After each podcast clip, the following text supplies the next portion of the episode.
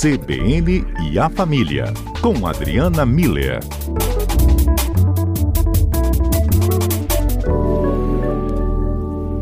Por tudo que a gente está vendo e acompanhando, como que podemos destacar é, a solidariedade? Estamos vendo tantas mobilizações, né? as igrejas estão sendo umas referências para recolhimento de doações. Uh, o poder público, claro, porque eles têm né, estrutura para isso também, nesse atendimento prioritário mas mostra muita preocupação também da população, né? Pois é, Fábio, eu acho que esses momentos, né, que a gente vive de desses desafios, né, mostram essa atitude de solidariedade que nos que é, é muito típica do ser humano, né? É quando a gente reconhece a situação complicada que outra pessoa está enfrentando e oferece algum, a gente oferece então algum tipo de suporte, né? E não deixa de ser um, um exercício de cidadania, né? Porque é uma consideração com o outro, né? É uma busca por colaborar com o bem-estar da outra pessoa. É, uma, uma atitude também de da gente não se resignar né, diante de uma situação que pode ser mudada ou pode minimamente ser atenuada, né? A gente vê a dor do outro, vê que existe uma possibilidade de atenuar, melhorar e e aí a gente pode então se mobilizar para fazer algo em prol dessa transformação. É, tanto do ponto de vista individual, às vezes, igual você falou, né, mobilizando uma rede, montando grupos, participando de grupos. Então é bonito a gente ver esse esse movimento acontecendo. Eu não sei se algum ouvinte é, tem feito alguma atitude de solidariedade, né? Se quiser compartilhar com a gente, é sempre bem-vindo. E, e o que, que eu acho importante quando a gente pensa no, na solidariedade, né? Para reflexão nossa aqui é, existem alguns ativadores morais da solidariedade, que são o senso de justiça, é a hora que a gente fica é, mobilizado diante de, da desigualdade, diante de, algum, de alguma situação de, de injustiça ou de dificuldade da outra pessoa, né? A nossa capacidade de empatia, é, a gente vê muitos relatos de pessoas falando, né? E se fosse comigo? Eu acho que essa, essa habilidade do ser humano de reconhecer, de se reconhecer na vivência da outra pessoa, é, faz com que nos sintamos solidários. Um senso de coletividade, né? A gente saber que também eu posso fazer algo para um bem maior e e essa disponibilidade de, cada um de fazer, né? E, bom, o que, que efetivamente a gente pode fazer quando a gente pensa nessas atitudes de solidariedade, né? É, acho que quando a gente pensa é, é, mais dentro da situação que nós estamos vivendo, né, já há uma semana aqui em Vitória e na, na no Espírito Santo todo como um todo, né, é, a gente pensa muito na questão de doação, né?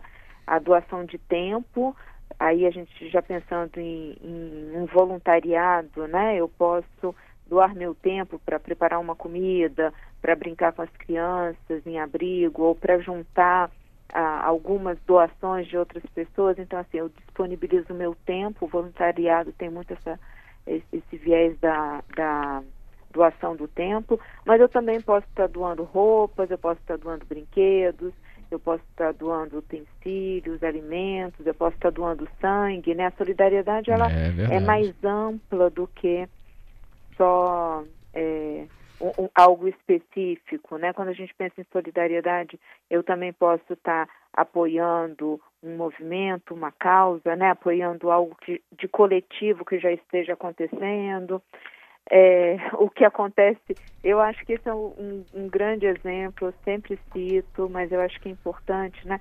A solidariedade dos ouvintes da, C, da CBN, né? Quando eles compartilham informações que auxiliem a vida de outras pessoas. Então, quantas vezes um ouvinte está preso no trânsito? Então, ele está preso, mas ele comunica para que outros também não fiquem. Eu acho isso um movimento de solidariedade exemplar mesmo. Isso costuma acontecer todos os dias nós somos testemunhas desses atos de solidariedade aqui na rede, né, Sim, Fábio? Impressionante. É Então, é impressionante como isso surge também, né? Exato, são, são é o que eu falei anteriormente, né?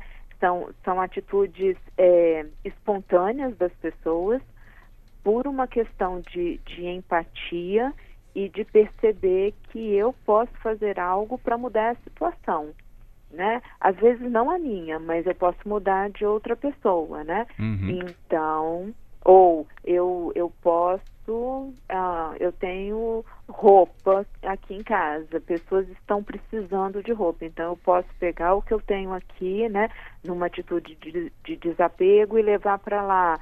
Eu posso reunir, né, mobilizar uma rede para a gente fazer uma doação do meu, do nosso tempo, né?